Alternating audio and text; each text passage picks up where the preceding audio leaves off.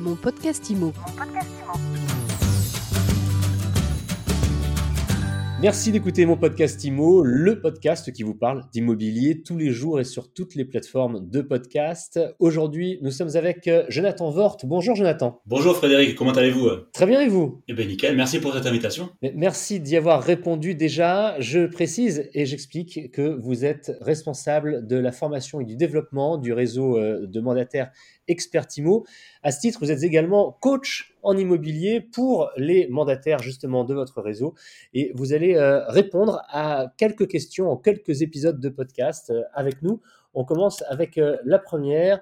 Aujourd'hui, Jonathan, comment choisir son réseau de mandataires hein? si, on, veut travailler en tant que mandataire immobilier, des réseaux de mandataires, il y en a presque autant que des boulangeries. Comment est-ce qu'on choisit le sien? Eh Écoutez, il y a plusieurs, plusieurs facteurs à, prendre en compte. J'ai envie de dire des facteurs personnels et des facteurs on va dire, plus externe, hein, lié, lié au, au, au, réseau, parce que c'est vrai que si vous tapez euh, dans Google ou sur certains compérateurs, vous avez euh, plus de 100 réseaux. donc j'ai envie de dire que la, la, première chose à vérifier, c'est où on en est dans son expérience. Est-ce qu'on est débutant? Est-ce qu'on est expérimenté? Comme j'ai l'habitude de le dire, il n'y a pas de bon ou de mauvais réseau tant que le réseau vous paye en, en, en 48 heures. Ouais. Voilà. Chaque réseau répond à un certain besoin, à, une, à un certain modèle économique. Voilà. Donc j'ai envie de dire qu'il faut faire le point où est-ce qu'on en est dans sa dans sa profession. Euh, est-ce que c'est un réseau plutôt débutant, plutôt euh, expérimenté? Est-ce que euh, la rétrocession d'honoraires, qu quelle prétention on veut voir en termes de, de, de, commission? Comme nous par exemple, on est à 100%. Quels sont en faire le point sur ses aspirations financières?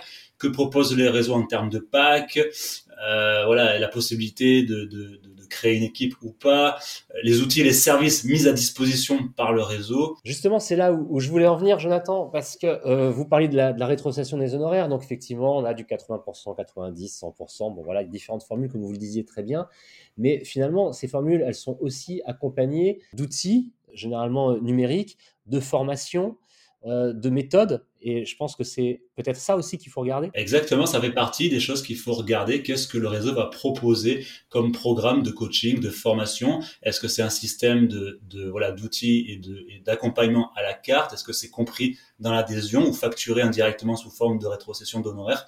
Donc il faut vraiment euh, décrypter un petit peu le modèle économique et il va en dégager une tendance, il va en dégager certaines valeurs. Et j'ai envie de dire que le, que le professionnel doit pouvoir s'épanouir avec les valeurs que prône le réseau et il faut qu'elles soient en adéquation avec ses, ses propres valeurs, c'est-à-dire les valeurs du, du, du mandataire. Est-ce que certains réseaux conviennent mieux à des débutants, d'autres à des professionnels déjà aguerris? Exactement. En faisant la, le, comparatif des réseaux immobiliers, on peut dégager des, des tendances.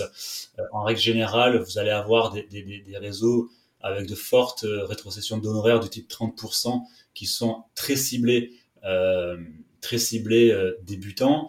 Et vous allez avoir euh, des réseaux, euh, voilà, vous allez commencer à, à attaquer 85% jusqu'à 100% comme nous, voilà, comme un réseau qui s'adresse que pour des mandataires expérimentés essentiellement. Euh, parce qu'effectivement, il y a moins besoin d'accompagnement, il y a moins besoin de formation. Par contre, tous les outils voilà, en règle générale, sont proposés, mais d'une autre façon. C'est-à-dire que ça va être une facturation à la carte avec les partenaires euh, à tarif négocié. Voilà. Vous avez également euh, évoqué, Jonathan Vort, la possibilité ou non de monter une équipe. Exactement. La plupart des réseaux aujourd'hui le proposent sous différentes formes. Euh, ça peut se faire sous la, ça peut se faire pardon sous la forme de marketing de, de réseau, ce qu'on appelle le, le, MLM, sur plusieurs niveaux, ou ça peut se faire euh, sous forme de mini-réseaux. Chez nous, par exemple, on appelle ça les mini-réseaux. On est dans une vraie transmission de savoir où un mandataire expérimenté va pouvoir transmettre son savoir et son expertise à un mandataire qui débute. D'ailleurs, chez nous, c'est la seule possibilité pour qu'un débutant puisse accéder au réseau, c'est de, se faire accompagner par un mandataire expert, expérimenté dans le cadre d'un mini-réseau. Voilà. Mais la plupart des réseaux proposent ce, ce système. Hein. Vous avez répondu à, à, à pas mal de, de questions. Est-ce que vous voyez un, un autre élément clé peut-être à, à, ajouter ou est-ce qu'on a vraiment fait le tour? J'ai envie de dire qu'il n'y a pas de mauvais réseau. Euh, bien regarder l'ancienneté du réseau également, parce que des réseaux, il y en a qui se créent tous les ans, mais il y en a aussi qui ferment tous les ans. Il y a des exemples même de réseaux qui, qui avaient 50, 70 agents qui ont mis la clé sous la porte et qui n'ont pas payé les agents. Donc attention au modèle économique. Il y a des sites, voilà, surtout pour les débutants, où vous pouvez aller jeter des coups d'œil comme sur société.com par exemple pour aller voir le modèle économique.